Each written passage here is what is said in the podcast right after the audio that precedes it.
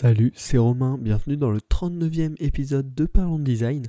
Et dans cet épisode, je vais te présenter, te faire découvrir la suite de Fibonacci. Donc on rentre direct dans le vif du sujet.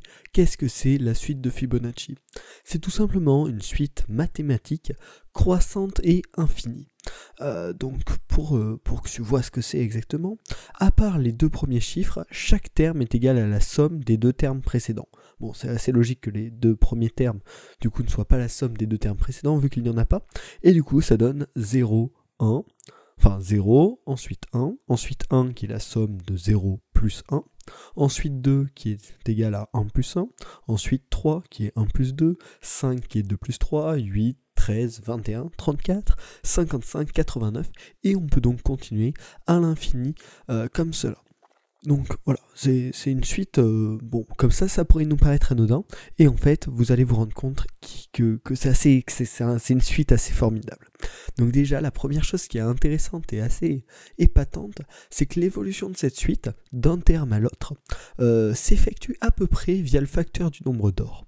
Donc le nombre d'or c'est 1,618 et si on multiplie 3 par 1,618, on tombe à peu près sur 5. Si on multiplie 5 par 1,618, on tombe sur 8,09. Donc à peu près 8. Et ça marche à peu près pour tout. J'ai vraiment testé pas mal de valeurs. Euh, pour 13 par exemple, 13 fois 1,618, ça donne 21,034. Donc on peut dire que c'est 21. Et donc voilà, toute l'évolution euh, des, des, deux termes précédents qui s'additionnent et qui donnent un nouveau nombre, ça fait à peu près le terme précédent fois le nombre d'or. Et donc rien que ça, tu te dis, c'est quand même bizarre quoi. C'est quand même bizarre. Une suite où à chaque fois tu additionnes les deux termes précédents et tu t'aperçois que ça marche à peu près aussi avec le en mettant le nombre d'or en facteur. Donc rien que ça, moi je trouve ça vachement fascinant pour cette suite.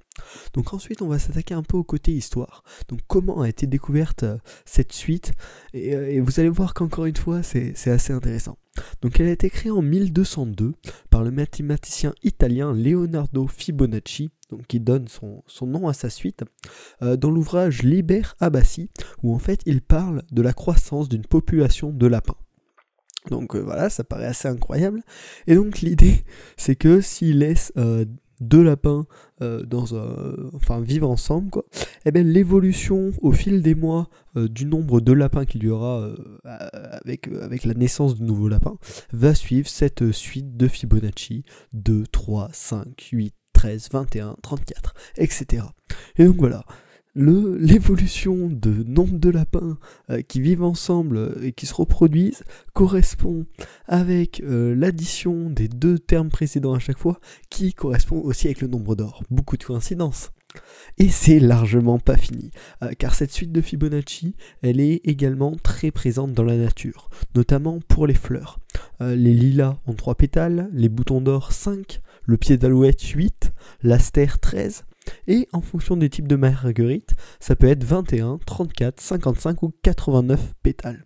Donc là, encore une fois, euh, très très épatant. Euh, et on retrouve également euh, ça pas mal dans les spirales à l'intérieur des fleurs, là dans le cœur, il y a ça, ça réalise souvent des spirales en fait, le, le le pollen, ouais, je pense c'est le pollen.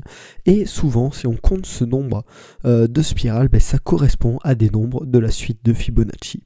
Donc euh, c'est vraiment encore très intéressant. Même en allant plus loin, en 1968, Alfred Bosso euh, a fait une étude sur 12 750 pommes de pin, où il y avait 92% de ces 12 750 pommes de pin qui avaient un nombre d'écailles qui appartenait à la suite de Fibonacci. Donc c'est vraiment totalement épatant. Moi, ça me fascine absolument que, ce, que cette suite soit présente dans de nombreuses formes naturelles, dans de nombreuses formes naturelles, mais également dans la croissance d'une population de lapins, ou, euh, qui, que ça répond également au facteur du nombre d'or. Donc c'est genre tout à fait formidable. Et donc, euh, maintenant, on va parler de l'utilisation de cette suite de Fibonacci qui a été notamment utilisée dans les œuvres d'art. Euh, donc, notamment, il y a une œuvre de Géricault euh, dont j'ai perdu le nom. voilà, vous tapez Géricault suite de Fibonacci, je pense que vous allez trouver. Et donc, qui utilise et qui met en place, qui montre cette suite de Fibonacci et l'utilisation. Pareil, Léonard de Vinci ou Le Corbusier euh, ont également fait des œuvres d'art qui utilisent euh, le nombre de Fibonacci, pas forcément euh, la suite de Fibonacci, pas forcément en tant que tel, mais pour euh, caler les proportions et même dans de nombreuses œuvres architecturales, notamment les escaliers en spirale, ce nombre, cette suite de Fibonacci est très largement utilisée afin d'avoir des formes qui sont agréables à l'œil simplement et directement. Et désormais, comment nous, euh, dans notre travail de design d'interface web, on pourrait utiliser cette suite de Fibonacci? Euh, par exemple, dans l'épisode 34 de, Parlons Design, je te parlais de comment choisir la taille de tes polices. Eh bien, tu peux utiliser cette suite de Fibonacci, et c'est ce que j'ai fait dans l'application que je suis en train de, designer actuellement, euh, afin de faire tes tailles de police. Donc 13, 21, 34, 55 si tu en as besoin également. Et donc normalement ces proportions devraient être agréables à l'œil. Pareil, tu peux l'utiliser euh, en tant que, taille d'espacement entre guillemets euh, pour, euh, pour tes interfaces, en taille de gouttière pour tes colonnes. Tu peux également, dans la proportion de tes blocs, si tu as un bloc à l'intérieur d'un autre bloc, tu peux les proportionner grâce à la suite de Fibonacci.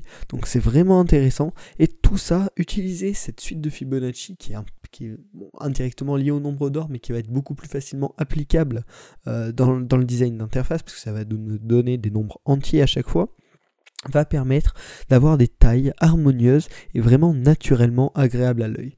Donc c'est tout à fait fascinant. Et c'est comme ça que va se terminer ce podcast, assez rapidement finalement, euh, seulement 6 minutes, euh, mais je voulais vraiment te parler de cette suite. Euh, je remercie d'ailleurs David du podcast Power of Design que je te conseille encore une fois et que j'ai interviewé précédemment, car c'est lui, il me semble, qui m'a fait découvrir cette suite sur Twitter, donc je m'y suis intéressé d'un peu plus près. j'ai fait des petites recherches afin de pouvoir vous donner des renseignements, un peu son histoire, et voilà à quel point c'est fascinant un peu euh, les suites mathématiques et comment finalement ça peut réellement nous aider euh, dans le design. Ça a été utilisé dans l'art, donc pourquoi pas dans le design d'interface web. Voilà, j'espère que ce podcast vous a intéressé, que vous avez découvert cette suite aussi fascinante qu'utile. Euh, si c'est le cas, vous pouvez vous abonner pour ne pas rater les prochains épisodes. Vous pouvez également noter sur Apple Podcast ce podcast, mettez un petit 5 étoiles et un commentaire agréable, ce serait super. Et vous pouvez évidemment partager ce podcast avec vos amis afin de leur faire découvrir cette suite de Fibonacci, euh, tout simplement magique, quoi. C'est génial. Euh, et je vous dis à la semaine prochaine pour un nouvel épisode de Parlons Design.